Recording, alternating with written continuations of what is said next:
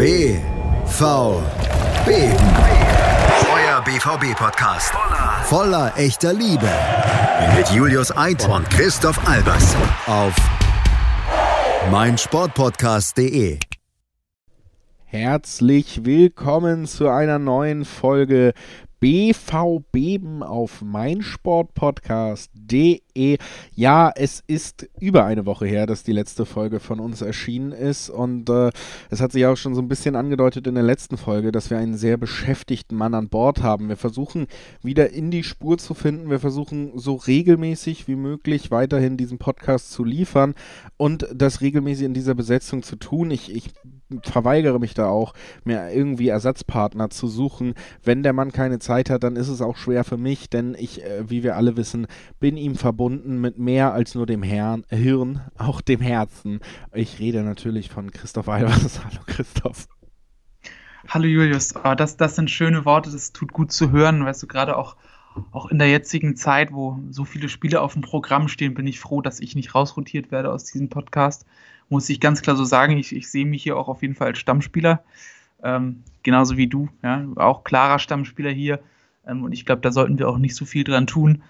Ähm, man kennt es ja auch, also wenn man, wenn man auch mal ein bisschen rotiert, es gibt auch Kritik von den Fans und wir möchten ja unsere Fans, äh, vielleicht in, in Ermangelung eines besseren Wortes, lieber unsere Zuhörer wollen wir ja auch nicht verärgern. Deshalb glaube ich, äh, tun wir gut daran, diese Besetzung zu wählen. Ähm, aber ich glaube, das, das gibt schon mal so einen ersten Hinweis, in welche Richtung es heute gehen soll. Denn auch mit dieser neuen leichten Unregelmäßigkeit, ähm, die ihr ja durchaus schon mal gewohnt wart von uns, ähm, haben wir uns heute auch mal was anderes überlegt, dass wir das heute mal ein bisschen anders angehen. Ähm, und ja, vielleicht mal ein bisschen generellere Töne anschlagen wollen heute. Genau, der Fall im Moment ist einfach, oder in dieser Folge zumindest, äh, wie gesagt, die Hoffnung ist immer noch, dass man es wirklich so regelmäßig hinkriegt, dass wir eigentlich auch das Format halbwegs beibehalten. Aber wir haben ja jetzt über drei BVB-Spiele nicht gesprochen, die in den letzten sieben Tagen stattgefunden haben, auch aufgrund des engen Spielplans. Heißt, über das Derby haben wir noch nicht geredet. Wir haben noch nicht über das Champions League-Spiel gegen Zenit geredet.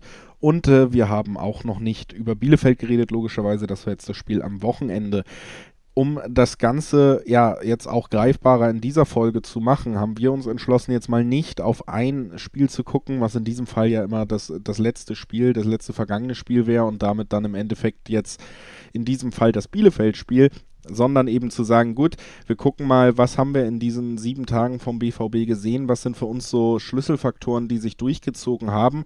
Ich finde auch nicht nur aufgrund der Situation, dass es jetzt mehrere Spiele zu besprechen gibt, macht das durchaus Sinn. Es ist auch einfach so, dass, äh, und da können wir dann auch gleich einsetzen, meiner Meinung nach, die Spiele sich in vielen Aspekten geähnelt haben.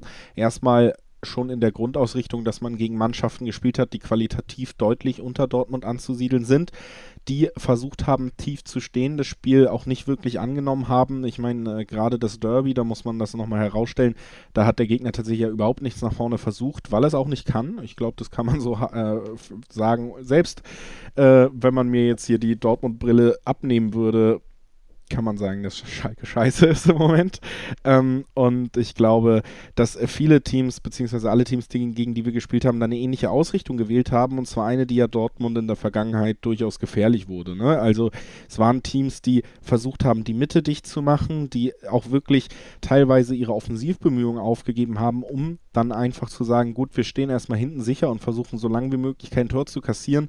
Es sind ja Spiele, in denen Dortmund gerade in der Vergangenheit immer wieder Punkte gelassen hat, was ja immer wieder für Unmut sorgt. Und äh, viele, viele Menschen stellen ja auch heraus, dass vielleicht genau diese liegen gelassenen Punkte gegen solche Mannschaften am Ende vielleicht ein oder zwei Titel unter Favre sogar verhindert haben in seiner Amtszeit. Deswegen interessant zu sehen, dass da tatsächlich in dieser Saison anscheinend eine Entwicklung stattgefunden hat nach dem Augsburg-Spiel, muss man sagen. Denn diese Spiele jetzt, die hat Dortmund auf eine ganz andere Art sehr souverän bestritten, Christoph. Ja, und man muss auch mal sagen, also wo du gerade schon bei den, bei den ganzen Ähnlichkeiten dieser Spiele bist, wenn wir mal durchgehen, jetzt gegen Bielefeld hat, hat Dortmund fünf Torschüsse zugelassen, wovon man ja einige nicht mal, nicht mal mit viel gutem Willen als ernsthafte Torschüsse bezeichnen kann. Ähm, gegen Zenit St. Peter, St. Petersburg waren es vier und gegen Schalke waren es nur drei. Also glaube ich, ist da auch schon genereller Trend zu erkennen, was die Borussia momentan sehr gut macht. Und das ist, glaube ich, wirklich die Defensivleistung. Ähm, Dortmund war extrem diszipliniert in der Restverteidigung, ähm, haben im Offensivspiel auch, auch nie ähm, oder sind nie zu viel Risiko eingegangen, ähm, haben, sich, haben sich immer auch äh, darauf besonnen, äh, ordentlich gegen den Ball zu arbeiten, auch, auch teilweise deutlich höher schon äh, ja, ins Gegenpressing zu gehen, als man das sonst gewohnt war.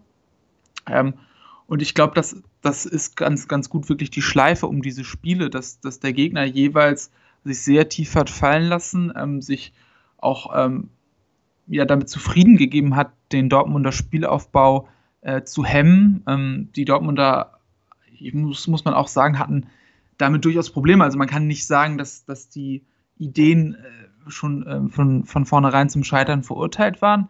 Ähm, ich finde auch, es war jeweils ziemlich offensichtlich zu sehen, dass es den Dortmundern in gewissen Punkten fehlt. Aber was die Dortmunder einfach sehr gut gemacht haben, ist, dass sie ähm, diszipliniert geblieben sind, dass sie geduldig geblieben sind ähm, und einfach mit der individuellen Qualität, die da einfach vorhanden ist, auch in dem Wissen, dass es passieren wird, ähm, gelauert, bis die Chance dann letztendlich sich ergibt. Ähm, und das ist ja zum Glück auch jedes Mal eingetreten. Also ich glaube, ähm, gegen Schalke war es noch, noch am eindeutigsten. Also irgendwie da hatte ich zu keiner Zeit des Spiels das Gefühl, dass, dass der BVB das nicht gewinnen würde. Ähm, und jetzt, um, um, dann gleich mal vorwegzuspringen, so gegen Bielefeld war es dann doch sehr zäh und es hat sehr lange gedauert. Aber auch da waren ja schon in der ersten Halbzeit durchaus Möglichkeiten da, wo man hätte sagen können, jetzt geht man mal in Führung. Ähm, also, um das mal ein bisschen jetzt zu komprimieren, also eine, eine extrem konzentrierte, disziplinierte Leistung ähm, mit einem leichten Hang zur Langweiligkeit.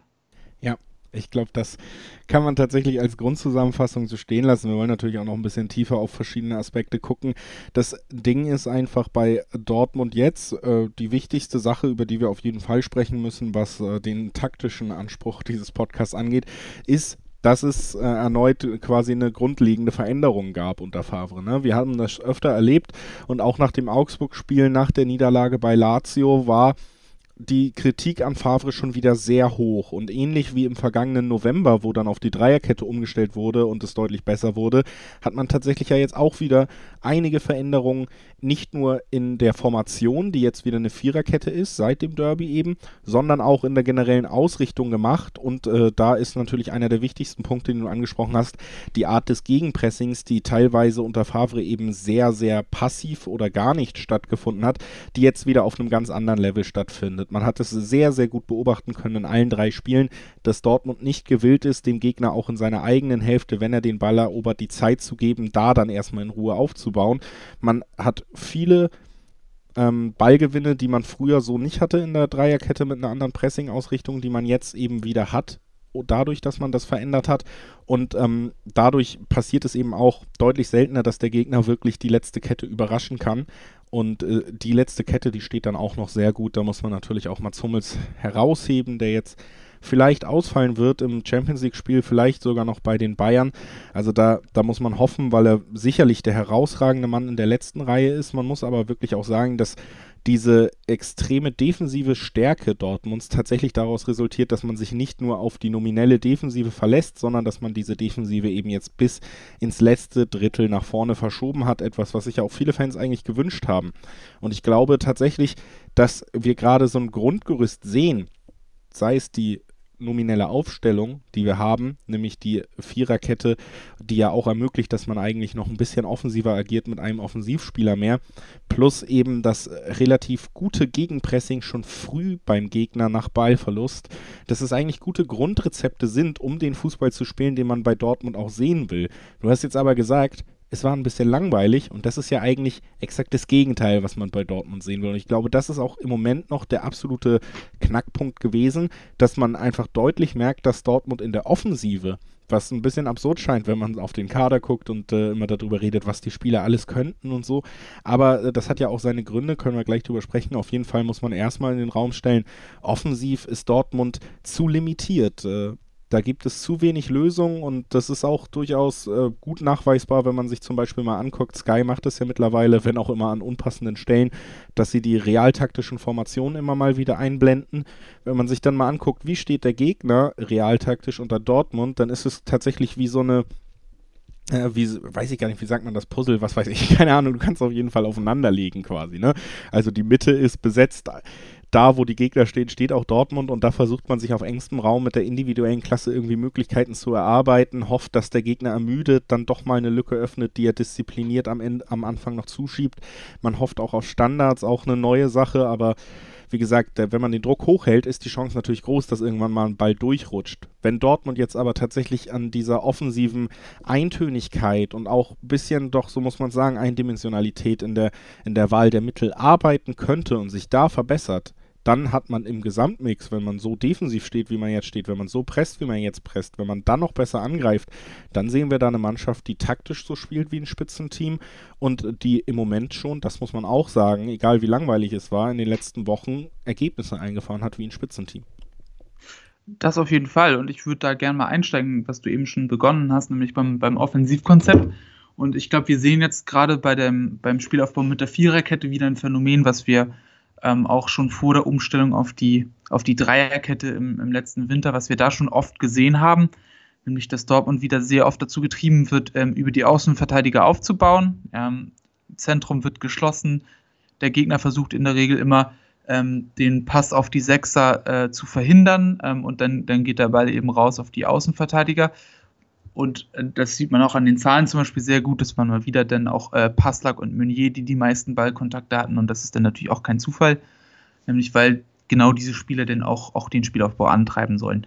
Und was man dann natürlich sehr oft sieht, ist, wenn Rafa Guerrero nicht auf dem Platz steht, ähm, dann ist da auch kein Spieler, der wirklich gut ist im Spielaufbau. Ähm, Felix Passlack hat, glaube ich, andere Attribute, die ihn auszeichnen. Ähm, Thomas Meunier hat auch andere Attribute, die ihn auszeichnen. Und ähm, ja, da fehlt dem Ballvortrag dann ähm, die, die nötige Kreativität, aber auch die nötige spielerische Klasse. Und da versanden daneben auch sehr viele Bälle, gerade wenn eben das Zentrum nicht in, in der Form ins Spiel eingebracht werden kann. Was man dann auch wiederum sehr, sehr oft sieht, ist, dass Dortmund, sobald sie auch äh, weiter vorgerückt sind, sobald sie die erste Linie des Gegners überspielt haben, dass sie dann wiederum sehr stark auch das Zentrum fokussieren. Ähm, der Gedanke ist natürlich schon klar, sie wollen ins Kombinationsspiel, ähm, sie wollen ähm, in die Halbräume und in den Zehnerraum und von, von da aus kreieren.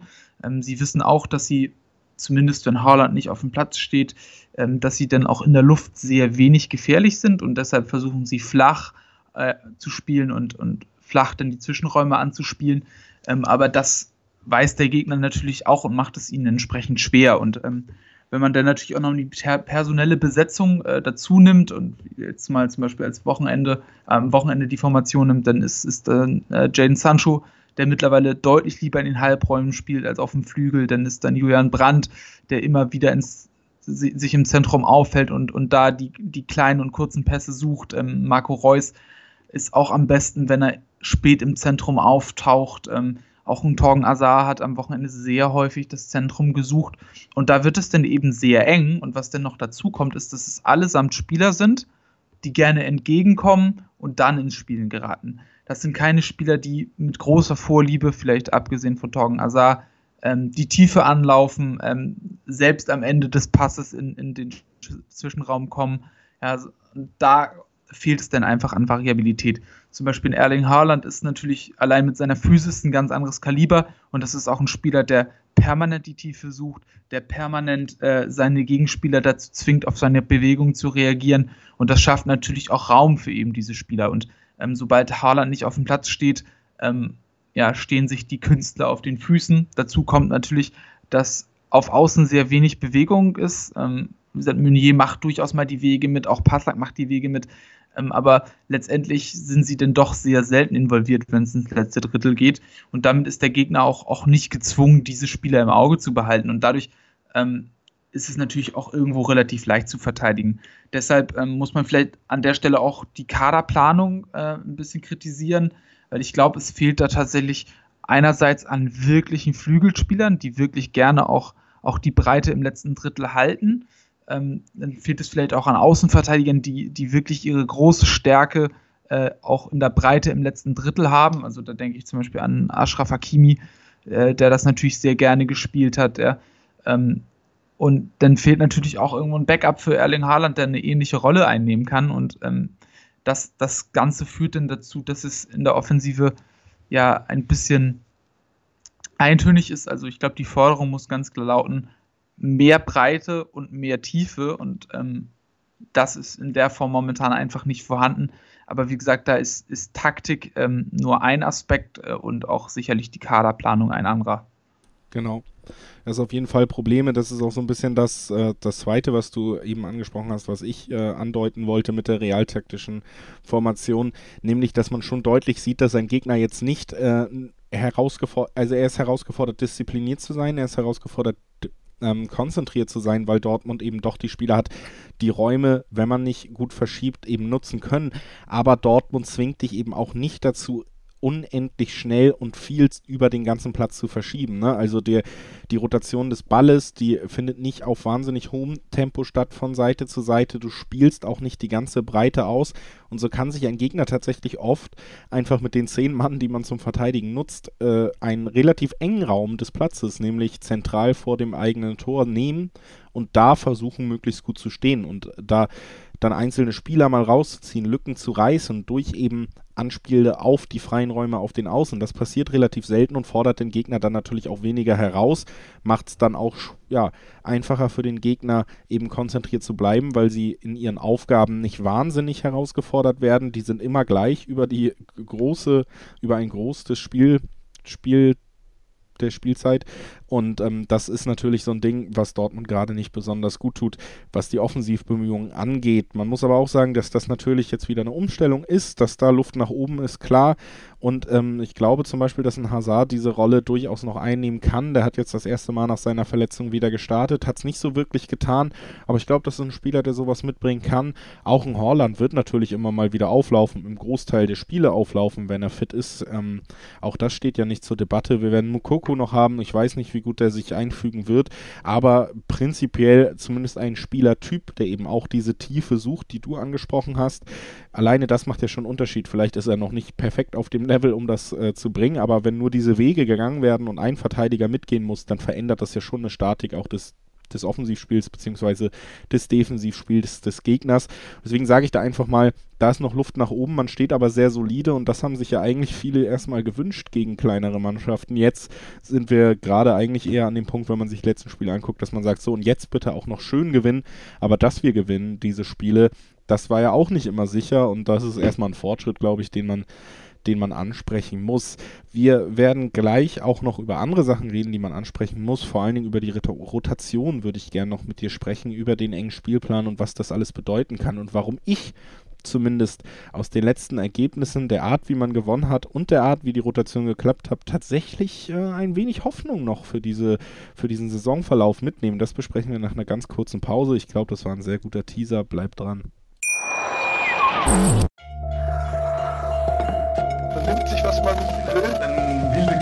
entstanden. Fast nichts davon stimmt. Tatort. Sport. Wenn Sporthelden zu Tätern oder Opfern werden, ermittelt Malte Asmus auf meinsportpodcast.de. Folge dem True Crime Podcast, denn manchmal ist Sport tatsächlich Mord. Nicht nur für Sportfans. Wir sind zurück bei BVB. Eine kleine Pause haben wir hinter uns gebracht und Christoph Albers ist direkt heiß wie Frittenfett. Der möchte über die Rotation reden, hat er mir seit Wochen geschrieben. Emanuel, ich habe eigentlich keine Zeit, aber ich nutze die Zeit kurz bei WhatsApp. Ich bin so heiß, mit dir über die Rotation zu reden. Wow, bin ich heiß. Deswegen gar nicht weiter Vorlauf. Christoph, rede über die Rotation. Die Rotation, du sprichst es an. Ähm, es klang jetzt ja auch schon relativ viel durch. Haaland hat am Wochenende jetzt mal nicht gespielt, wurde geschont, ähm, muss sicherlich auch seine Pausen bekommen, weil er sie auch ganz sicherlich nicht in der Länderspielpause bekommen wird. Ähm, von daher natürlich auch Möglichkeiten für Spieler wie Felix Passlack, für den es mich tatsächlich jedes Mal unfassbar doll freut. Ähm, auch, auch Möglichkeiten äh, immer wieder für, für Bellingham, Möglichkeiten für Dahut jetzt am Wochenende auch wieder äh, mit Delaney, äh, Brandt, Azar hat jetzt wieder seine Einsatzzeiten bekommen. Und ihr seht schon, es sind sehr viele Namen und man sieht, dass, dass Favre tatsächlich auch bereit ist, große Teile ähm, seines Kaders zu nutzen. Und ich, ich glaube, das ist sehr, sehr positiv. Ähm, was mich auch freut, dass ich bei Julian Brandt einen leicht, äh, leichten Aufwärtstrend erkennen kann. Ähm, das hat mir am Wochenende deutlich besser gefallen. Wieder, war viel unterwegs, ähm, denke ich auch technisch wieder ein bisschen sauberer gewesen.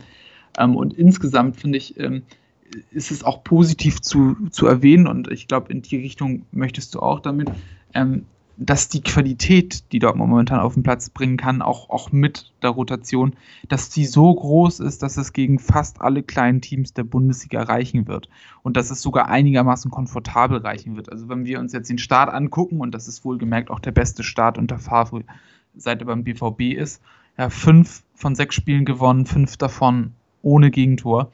Ähm, dann muss man schon sagen, ist das ziemlich souverän. Ich glaube, das Spiel gegen Augsburg ähm, wenn wir uns zurückerinnern, es, es waren, glaube ich, zwei Standardsituationen oder so. Also auf jeden Fall auch nicht, dass man äh, auch eher eine unglückliche Niederlage. Und da muss man sagen, ist es schon, schon beeindruckend, dass Dortmund das so locker machen kann. Ähm, und ich glaube, das ist auch, auch sehr wichtig, wenn wir jetzt schon wieder ähm, das nächste Champions League-Spiel vor der Brust haben und ähm, es geht Schlag auf Schlag und ähm, da bin ich sehr glücklich und deshalb glaube ich, ist es auch ein schönes Thema, was wir vielleicht nochmal ein bisschen tiefer ausführen sollten. Ja, also es ist vor allen Dingen ja auch der Punkt, dass man einfach jetzt gerade in der Phase ist, wo zu Recht darüber geredet wird, dass die Belastung für Vereine, die auch noch in Europa spielen, enorm hoch ist, was den Spielplan angeht. Ne, man, das ist ja einfach wirklich, wie gesagt, wir haben jetzt ähm, seit irgendwie zehn Tagen oder so nicht zusammengesessen. Wir haben drei Spiele zu besprechen. Da siehst du ja mal das Pensum schon. Wir werden nach diesem Wochenende wieder eine Länderspielpause haben. Davor werden wir auch noch am Mittwoch das Brügge-Spiel haben vor dem Bayern-Spiel. Also da, da, wird ja einfach eine Menge abverlangt. Das wird die ganze Saison so sein. Das kannst du jetzt schon rausfinden, wenn du den Spielplan aufrufst. Und da braucht man auch nicht weit denken. Natürlich liegt das eben auch an dieser besonderen Situation, in der sich die ganze Welt befindet und vor der sich eben auch der, der Spielplan des Fußballs nicht verstecken kann, so wie viele Bereiche des Fußballs. Und da ist es tatsächlich dann in dem Sinne ein sehr souveräner Saisonstart. Du hast die Zahlen gerade genannt und einer, der vielleicht ja bis jetzt auch noch ein Ticken souveräner verlaufen ist, was Ergebnisse angeht, dass man eben auch eigentlich nicht zittern musste. Das muss man ja auch mal herausheben. Natürlich hat man nicht in den ersten 30 Minuten die Tore erzielt bei den Siegen, aber ich habe jetzt auch bei den Siegen selten den Moment gehabt, wo ich wirklich an einem, an einem Sieg von Dortmund gezweifelt habe. Das hat man schon ordentlich über die Bühne gebracht, egal auch welches Personal da am Ende war. Und Dortmunds Kader, wenn die Spieler, die jetzt eben funktionieren, auch wirklich funktionieren, ist recht breit. Und da rede ich ja nicht nur über das, was man vor der Saison vielleicht gesagt hat, sondern eben darüber, dass du gerade ohne Bedenken Felix Passlack bringen kannst, auch während des Spiels von links auf rechts stellen kannst, all diese Sachen. Und der liefert da ab und zwar auf einem Niveau, das reicht eben gegen Bielefeld, gegen Schlacke, Schalke, Entschuldigung, gegen, äh, gegen Zenit St. Petersburg, wo das wirklich dann reicht von der Leistung her. Ein Dahut ist in guter Verfassung, den man ja auch nicht auf dem Feld hat. Ein Delaney, den kannst du immer bringen. Dann haben wir aber da auch noch einen Witzel, einen Bellingham, einen Brandt. Ne? Und das ist so eine Variabilität, die auf einem Level stattfindet. Natürlich müssen wir alle hoffen, dass in den entscheidenden Spielen am Ende, weil Bayern wird die haben nicht das Verletzungspech so, ne? Aber im Endeffekt in den wichtigen Spielen natürlich wäre es wünschenswert, da den besten Kader zu haben. Aber wenn du diese Souveränität aus den letzten Spielen mitnimmst und auch diese Rotation möglich ist, und zwar in dieser Vielzahl mit den Spielern, die man vielleicht nicht mehr auf dem Zettel hatte, die ich gerade angesprochen habe, dann ist es tatsächlich in, eine richtig, richtig gute Ausgangssituation in einer Saison, wo alle Mannschaften leiden werden. Niklas Süle ist jetzt äh, wieder durch Corona infiziert. Äh, man merkt, da ist einiges ähm, was einfach überhaupt nicht kontrollierbar ist. Natürlich auch bei den Münchnern. Wir haben jetzt eine extrem unterhaltsame Alaba-Diskussion da am Start, wo man auch sagen muss, ja, keine Ahnung, inwieweit ist das noch zu kitten, inwieweit wird dieser Spieler seine absolute Bestform erreichen. Wir haben dann im Gegensatz äh, zu uns einfach relativ dünnen Kader, der natürlich in der Spitze besser ist. Da gibt es keinen Zweifel, aber in der Breite ist Dortmund, wenn das so funktioniert wie in den letzten Spielen, ziemlich luxuriös ausgestattet. Und in dieser Saison ist das vielleicht nochmal ein wichtigerer Punkt als in allen Saisons zuvor, alleine eben aufgrund des noch viel engeren Spielplans. Und das ist, äh, möchte ich jetzt einfach mal so sagen, ich, ich rufe hier keine Ziele aus, aber ich sage, dass ich in dieser Saison tatsächlich aufgrund der Entwicklung der letzten Wochen und dem, was da noch kommen könnte, nicht äh, mich damit zufrieden gebe zu sagen, der Meister steht schon fest. Oh, okay. Aber ich, ich möchte auch vielleicht in der Kerbe auch nochmal noch mal ein bisschen weiter arbeiten. Ich meine, du hast es schon, schon am Rande angesprochen, aber wir können ja auch nochmal darauf hinweisen, dass auch einige Spieler wirklich fehlen. Also wie gesagt, äh, Dor Axel Sagadou fehlt verletzt. Ähm, wir haben Marcel Schmelzer, der fehlt. Ähm, Nico Schulz fehlt. Äh, Morey war nicht fit über einen Zeitraum. Ähm, Peacecheck hatte Probleme, äh, Jan fällt gerade verletzt aus, Nakanji war auch, auch an Covid-19 erkrankt. Ähm, Marco Reus sucht noch nach seiner Form, nach seiner langen Ausfallzeit. Torgen Azar hat gefehlt äh, und so weiter und so fort. Also wir, wir sehen auch, dass ähm, das Verletzungspech in dem Sinne schon vorhanden ist und äh, so gar nicht so extrem ins Gewicht fällt. Also ich glaube, wo man gemerkt hat, wo es vielleicht einen kleinen Engpass gibt, ist denn eben die, die Innenverteidigung, wenn tatsächlich mit drei Innenverteidigern gespielt wird, dann könnte es durchaus problematisch werden. Ähm, aber, aber auch so hat es ja bisher extrem gut funktioniert. An dieser Stelle auch nochmal ein kleines Sonderlob an Manuel Akanji, der aus meiner Sicht das am Wochenende extrem aufmerksam gespielt hat und immer wieder auch mit Klos rausgerückt ist und ihn da gestört hat. Ähm, wollte ich nur, dass das nicht Spieler untergeht. des Spiels übrigens gewesen. Mit 33,2 km/h die Spitzengeschwindigkeit gelaufen. Ja, also wie gesagt, auf jeden Fall da Shoutout an, an Manuel Kanji. Finde ich, sollte auch nicht untergehen, nur weil er mit Mats Hummels einen Nebenspieler hat, der momentan einfach alles überragend ist. Also selten so, ein, so einen guten Start von einem Innenverteidiger in der Saison gesehen. Ähm, aber auch, auch davon abgesehen, muss man sagen, ähm, erkennt man gerade auch an, an Lucien Favre vielleicht die ein oder andere andere Facette als in den letzten Saisons. Ich hatte das in den letzten Saisons auch das Gefühl, dass er kein allzu großes Vertrauen in die Spieler hatte, die nicht gespielt haben. Er war mitunter ja auch relativ stur und hat an seiner Mannschaft festgehalten. Ähm, das kann er jetzt zum einen nicht, aber ich habe auch, auch das Gefühl, dass er es nicht forciert. Ähm, ich habe das Gefühl, dass, dass er sehr entspannt damit umgeht und ich, ich glaube auch, dass, dass er mit der Entwicklung sehr zufrieden ist, dass Borussia Dortmund im Grunde nichts zulässt und also wirklich gar nichts zulässt. Und ähm, das ist ja auch, auch genau das, was im Sinne seiner, seiner Philosophie ähm, als wünschenswert äh, gilt. Also ähm, auch wenn man sich das zum Beispiel mal anguckt, ähm, ja, Expected Goals Against, ja, auch, auch da ist äh, Borussia Dortmund ähm, mit äh, nicht mal vier Gegentoren ähm, bisher oder nicht mal vier zu erwartenden Gegentoren wirklich herausragend unterwegs. Im, Im, Realen sind es tatsächlich nur zwei geworden. Also das, das sind fantastische Werte und das zeigt auch einfach, dass, dass sein Konzept da Früchte trägt und dass er dazu zum Beispiel jetzt auch noch diese Facette ergänzt hat, ähm, dass man jetzt ein bisschen höher presst, dass man den Gegner noch weniger Pässe im Spielaufbau zugesteht als vorher ich glaube, das sind alles so kleine Entwicklungsschritte, die, die mich auch ganz positiv stimmen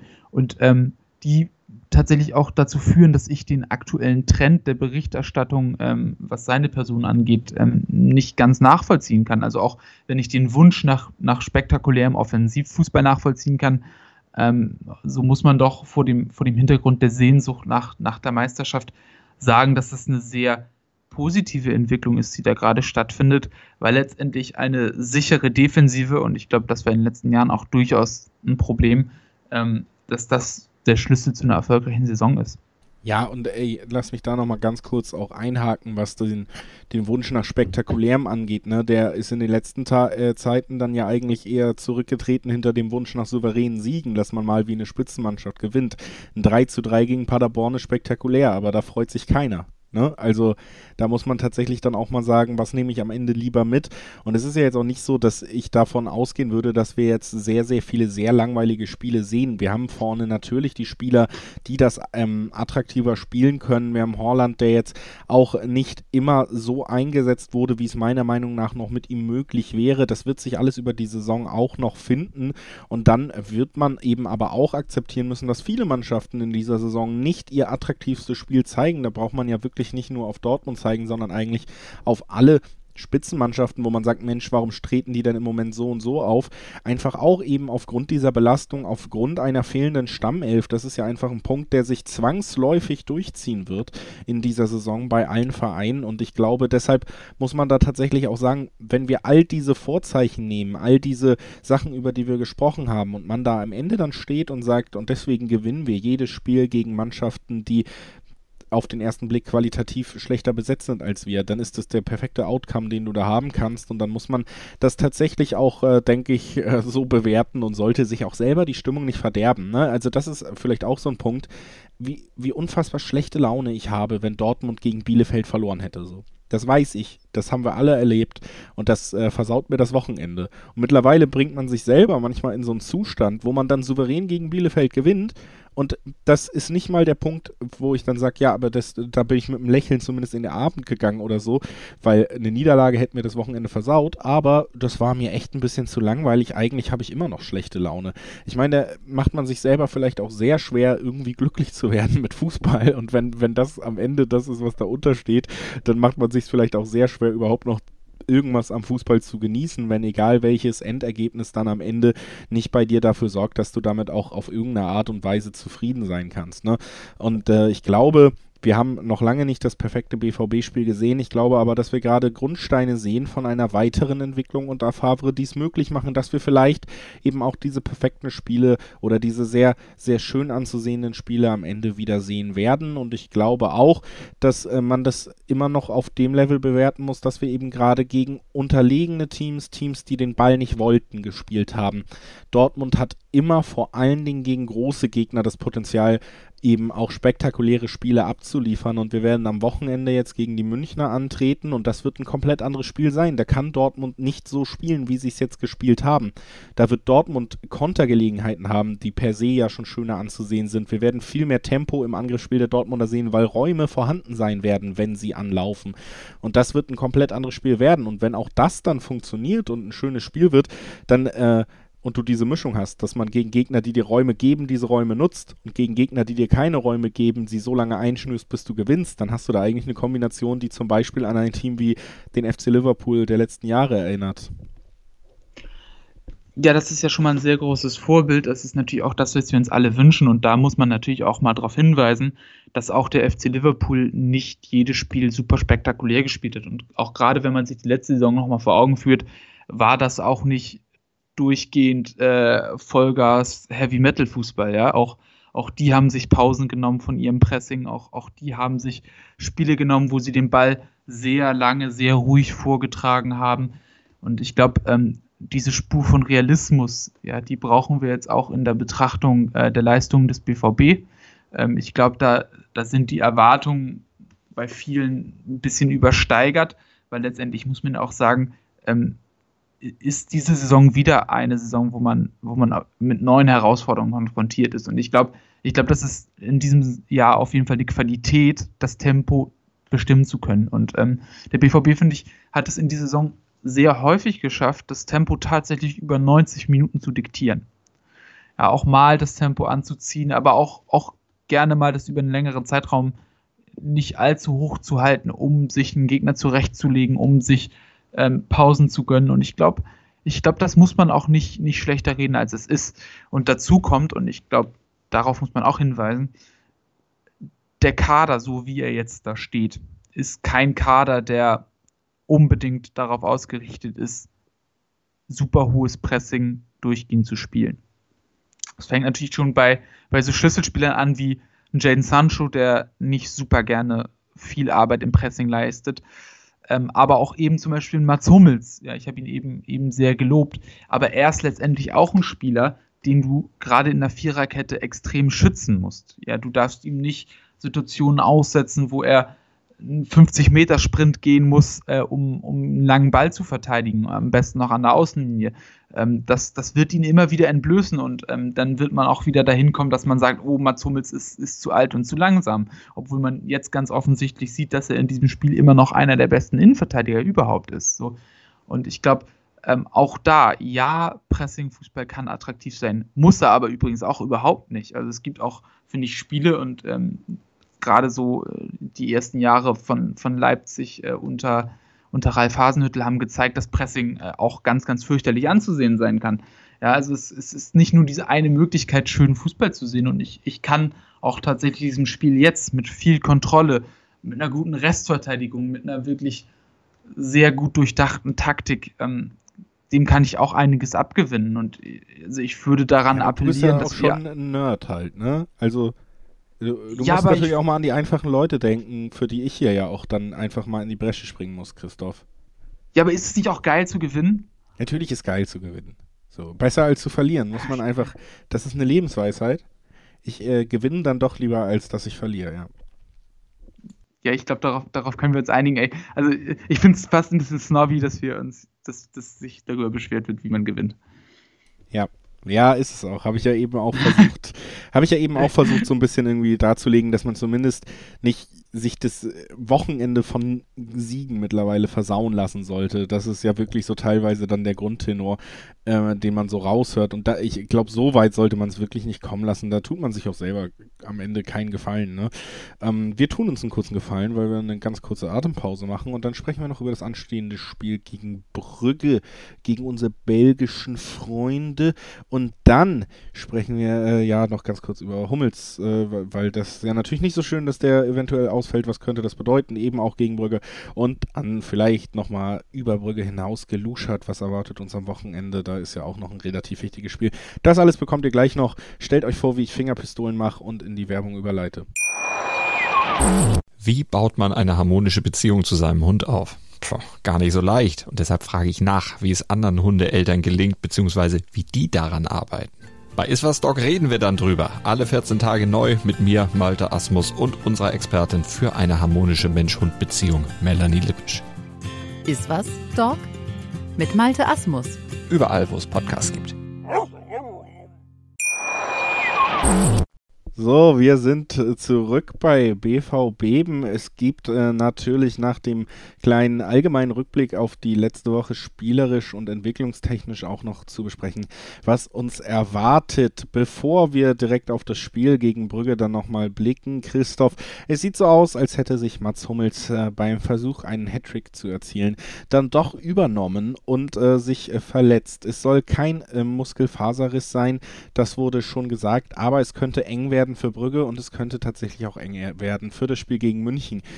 Äh, man will nicht immer die, die absolute Panik ausformulieren, aber wir haben eben viel darüber geredet. Man hatte schon das Verletzungspech, es hat gut geklappt.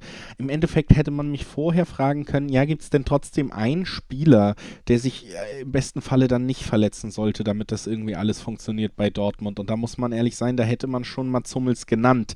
Wie blickst du jetzt auf diese Verletzung und was das eben für die nächsten beiden Spiele erstmal bedeuten könnte? Ja, also wie gesagt, ich habe mich ja auch schon in Lobeshymnen über ihn ergossen. Ähm, ja, ich glaube, tatsächlich kann man das so sagen. Er ist der Spieler, der am besten nicht ausfallen sollte. Ich glaube, er ist im Spielaufbau durchaus ein Schlüssel, weil er immer noch überragende Pässe in seinem rechten Fuß drin hat. Ähm, hat man ja auch zum Beispiel jetzt gesehen beim Kopfball von äh, Jane Sancho gegen, gegen Bielefeld, was für ein überragendes Auge er da hatte. Dann auch sein Abwehrverhalten, er antizipiert überragend, er ist vorne torgefährlich. Also er ist momentan einfach das komplette Paket und ich glaube auch als Persönlichkeit nicht aus dem Spiel wegzudenken. Ähm, von daher gegen Brügge kann ich mir vorstellen, dass es sogar noch zu verkraften ist. Ähm, auch wenn es gute Argumente gibt, zu sagen, dass er gegen Brügge auch schon sehr wichtig wäre. Ähm, Stichwort Kopfballstärke. Ähm, aber gegen die Bayern ist es natürlich, ist es natürlich ein Ausfall, der, der im Grunde nicht zu kompensieren ist, ähm, zumal wir Wäre auch auf der Innenverteidigerposition ne? nicht super breit aufgestellt sind. Also ich glaube, ähm, Akanji ist natürlich da, weiß ich, Peacecheck ist schon auch eine Möglichkeit, ähm, aber ich glaube, ich sehe ihn nicht unbedingt in der Zweier-Innenverteidigung. Ja, und dann haben wir natürlich noch, ja, ja, haben wir ein bisschen Engpass, ne? Also von daher, ich, bin da schon. Ähm, Delaney. Meine Stimmung ist da schon ein bisschen getrübt. Ja. Ja, auf jeden Fall. Delaney. Ich glaube auch, ja, Delaney wäre ja noch zum Beispiel sowas, was man da versuchen könnte, weil die wirklich nominellen Innenverteidiger, die sind alle, wenn Mats Hummels auch nicht da ist, sozusagen. Akanji jetzt äh, fit und in guter Form, das hast du angesprochen. Ich glaube einfach, das muss man dann auch unter diesem Aspekt sehen, dass das natürlich ärgerlich ist, aber dass wir diese Verletzung auch von Schlüsselspielern über eine gesamte Saison in einem solchen Pensum nie vermeiden werden können. Vor allen Dingen sprechen wir ja jetzt hoffentlich hier davon, dass er vielleicht für ein Spiel in einer englischen Woche ausfällt oder für zwei Spiele, aber dann sich auch, dann haben wir auch tatsächlich die Länderspielpause, also er wird nicht langfristig ausfallen. Sehr, sehr ärgerlich, dass das Bayern-Spiel da ist, weil das könnte eines der wichtigsten Spiele der Saisons werden, jetzt früh dieses Mal im Spielplan. Hoffentlich wird er bis dahin fit, da, da baue ich tatsächlich auch oder hoffe ich sehr drauf.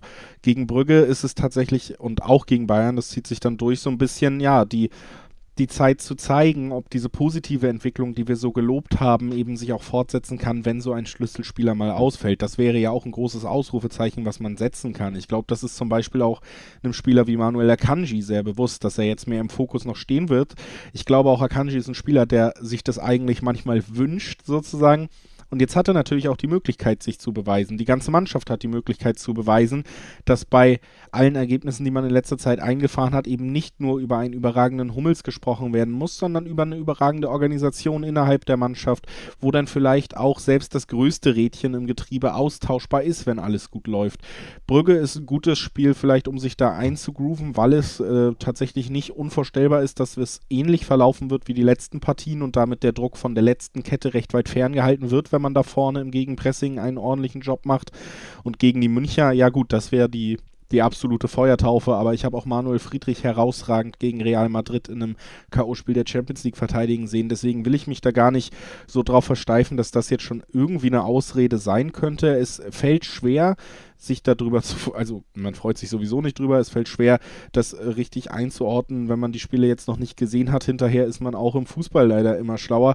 Ich würde tatsächlich aber eben auch sagen, dass es natürlich auch eine Möglichkeit ist, jetzt nochmal zu unterstreichen, in welche positive Richtung man sich entwickelt, wenn man zeigt, okay, unsere komplette Mannschaftsorganisation hängt nicht von einem herausragenden Mats Hummels ab. Wir können das auf einem gewissen Level zumindest auch austarieren, selbst wenn er uns mal ein, zwei Spiele nicht zur Verfügung steht wie gesagt, trotzdem, ich habe es auch im, im, letzten Take zur Redakt äh, Rotation gesagt, es ist natürlich wünschenswert, dass du in den wichtigen Spielen die beste Elf aufstellen kannst. Und alleine vor dem Bayern-Spiel am Wochenende, das ist eins der wichtigsten Spiele, wäre schon sehr bitter, wenn man auf ihn verzichten muss. Da habe ich wirklich alle, alle Daumen gedrückt, die mir zur Verfügung stehen. Gegen Brügge morgen würde ich fast tendieren, ja gut, selbst wenn er rechtzeitig fit wird, vielleicht äh, gucken wir dann doch mal, ob man dann schonen kann und dass er dann am Wochenende wirklich, wirklich fit ist. Ja, also wie gesagt, ich habe es eben schon angedeutet, was, was mir gegen Brügge tatsächlich ein bisschen Bauchschmerzen bereitet und da wäre eine große Hilfe ist, dass, dass Brügge in der Luft extrem stark ist. Also sie sind ähm, in ihrer ganzen Struktur her schon auch sehr auf, auf hohe Bälle ausgerichtet. Ähm, allein die, die drei Innenverteidiger, also ich, ich rechne tatsächlich morgen, ähm, äh, übermorgen mit einem 3-5-2-System, was, was sie doch recht häufig spielen, auch gegen Lazio gespielt haben zum Beispiel. Und da haben sie mit äh, äh, Kusunu, äh, mit Deli und mit Mechele haben sie allein drei Innenverteidiger, die allesamt über 1,90 sind. Ähm, dazu kommt dann noch ein Linksverteidiger mit 1,86 Meter, äh, ein Stürmer mit 1,91 Meter äh, und noch dazu äh, Hans Van Aken, ähm, seines Zeichens offensiver Mittelfeldspieler, 1,95 Meter groß und vor allen Dingen mit einer extremen Stärke, ja, spät im Strafraum aufzutauchen, torgefährlich zu werden. Er ist in der Liga Brügges Topscorer und ähm, ist tatsächlich ein sehr unangenehm zu bespielender Spieler, weil er eben diese physische Wucht mitbringt, dass er, dass er in der Luft einfach wirklich extrem gut ist, Bälle festmachen kann, wieder spät nachrücken kann. Also ist da schon ein komplettes Paket und ähm, wenn man dann gegen Gegner spielt, der natürlich auch klarer Außenseiter ist, dann sind Standards natürlich auch irgendwo ein Thema. Ähm, und ich glaube, das könnte schon sehr unangenehm werden. Und da fällt mir gerade auf, dass ich, dass ich sogar noch äh, Charles de Kettelare vergessen habe, ähm, der auch über 1,90 ist und äh, ein offensiver Mittelfeldspieler ist. Also ich glaube, da müssen wir uns auf viel, viel physische Wucht und viel, viel Kopfballstärke gefasst machen. Und da habe ich immer lieber einen Mats Hummels mit an Bord als nicht. Klar. Aber man muss auch da dann eben sagen, dass das ja eine, durchaus eine ähnliche äh, Grundausrichtung dann auch sein wird, wie die, die wir von Bielefeld gesehen haben am Wochenende. Auch mit Fünferkette gespielt, auch vorne die Großen hingestellt für lange Bälle.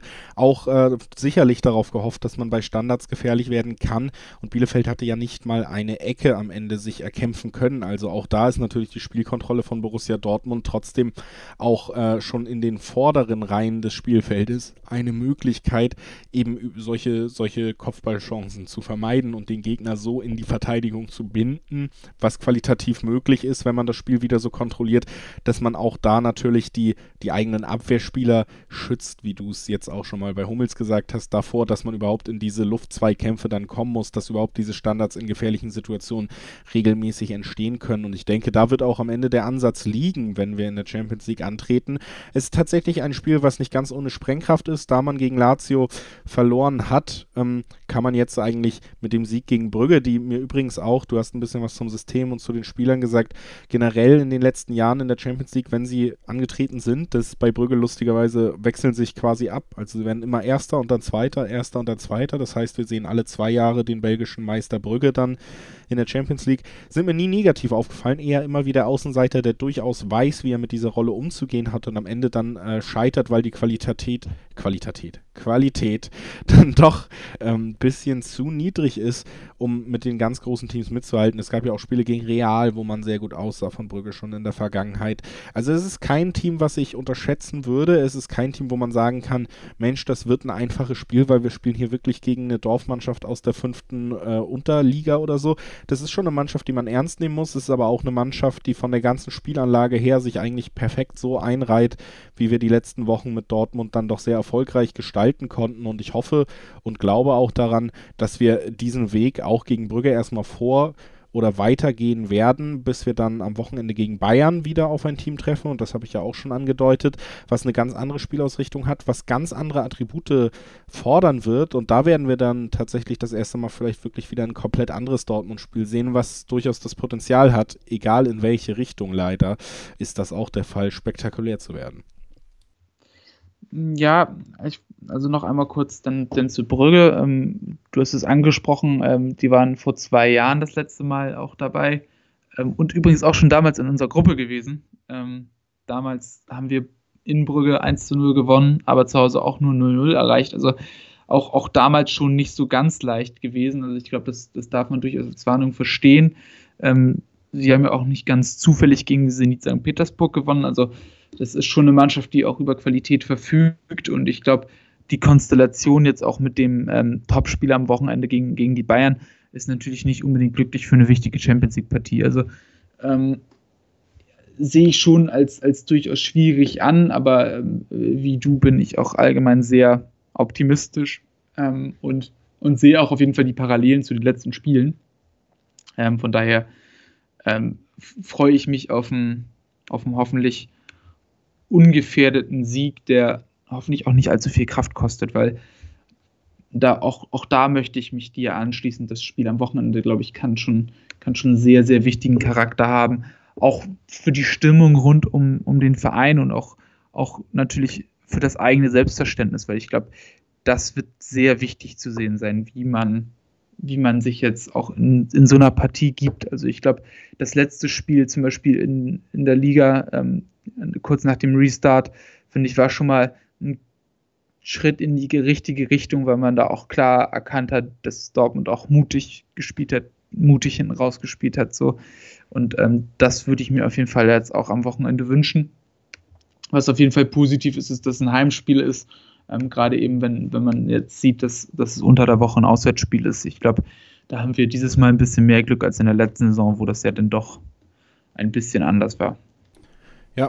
Ich glaube auch, das könnte relativ eng werden. Wie gesagt, ich bin auch bei Bayern immer gespannt. Sie wirken immer mal wieder müde und dann können sie aber irgendwie gefühlt halt einfach dieses Tempo in den wichtigen Spielen so anziehen, dass wirklich kein Team mehr mithalten kann. Wie gesagt, man sieht das dann auch in Spielen wie gegen Atletico und so. Das ist im Endeffekt es hängt ein bisschen von den Münchnern ab. So gerne man jetzt darüber reden würde, was wir richtig und falsch machen können, so ist die Realität in dieser Liga, auch wenn Dortmund auf Bayern trifft und da zumindest äh, nicht durch personelle Fragen wirklich eine der beiden Startelfs komplett auseinandergerissen wird und die halbe Jugend spielt, wenn da genug äh, Spieler aus dem Umkreis der, der Stammelf auflaufen werden bei beiden Vereinen, dann liegt es auch so ein bisschen an der Tagesform der Münchner, die in einer sehr guten Tagesform ihm einfach nicht aufzuhalten sind. Das, äh, das haben wir zu oft gesehen und das ist auch kein Kleinmachen und das ist auch kein vorher in Schutz nehmen oder schon Ausreden suchen, sondern es ist wirklich einfach der Versuch einer realistischen Herangehensweise und auch einer realistischen Einordnung dieses Duells. Ich sage auch nicht, nicht, dass Bayern den perfekten Tag erwischen wird. Auch die müssen in der Champions League ran unter der Woche. Wie gesagt, mit Süle einen Corona-Fall, mit Alaba Unruhe im Verein ja auch. Diese Geschichte ja sowieso sehr absurd mittlerweile geworden. Also da ist natürlich möglich, dass man dann auch einfach mal das Glück hat im Endeffekt, dass München dann nicht auf den 100% performt, die sie vielleicht im ja, möglich im, im Köcher haben, sondern dass man da vielleicht dann auch tatsächlich ein bisschen davon profitiert, dass Bayern, wie in jedem Spiel übrigens, das sie machen, egal auf welch herausragendem Niveau, ihre Momente haben, in denen man schwächelt, dass man das wirklich auch effektiv nutzen kann. Und wenn du dann drei Tore erzielst, dann kannst du vielleicht auch gewinnen. Also ich denke da immer sehr gerne zurück an das 3-2 in der ersten Favre-Saison zu Hause gegen die Münchner. Das ist so eine Blaupause. Ne? Bayern hat da tatsächlich die erste Halbzeit stark dominiert und man war auch so ein bisschen aufgeschmissen, aber man hat es irgendwie geschafft, im Spiel zu bleiben und dann eben in der zweiten Halbzeit diese Momente der Müdigkeit und die hat auch Flick nicht abstellen können, einfach so zu nutzen, so effektiv, dass dann Paco da am Ende auch in einem Konter das 3 zu 2 macht, damit am Ende einen knappen Sieg sichert. Solche Spielverläufe sind vorstellbar und das wäre natürlich, du hast es gesagt, für Stimmung, für den Saisonverlauf könnte das ein ganz, ganz großes Ding werden und alleine deswegen bin ich aufgeregt, sage ich ganz ehrlich und äh, auch heiß auf das Spiel. Seit längerem wieder ist das ein Spiel, was mich tatsächlich auch schon mal ein paar Tage vorher irgendwie bewegt, hatte ich jetzt länger nicht in dieser ganzen Fußballwelt ähm, und in dieser ganzen Situation drumherum. Aber das ist so ein Spiel, da habe ich irgendwie dann doch äh, Bock drauf einfach. Ich, ich glaube, deswegen lass uns das auch gar nicht so lange noch ausführen. Das äh, steht am Wochenende an. Wir werden danach drüber sprechen. Aber ja, äh, wir gewinnen auf jeden Fall gegen Brügge und natürlich gewinnen wir auch gegen Bayern. Das ist mein Tipp. Also ich gucke guck auf jeden Fall auch von Spiel zu Spiel. Ähm, ich glaube, das macht man so. Ähm, aber ich glaube, gegen Brügge äh, gegen Brügge sehe ich, sehe ich schon, schon ein hartes Spiel. Ich glaube, am Ende, sage ich auch mal so,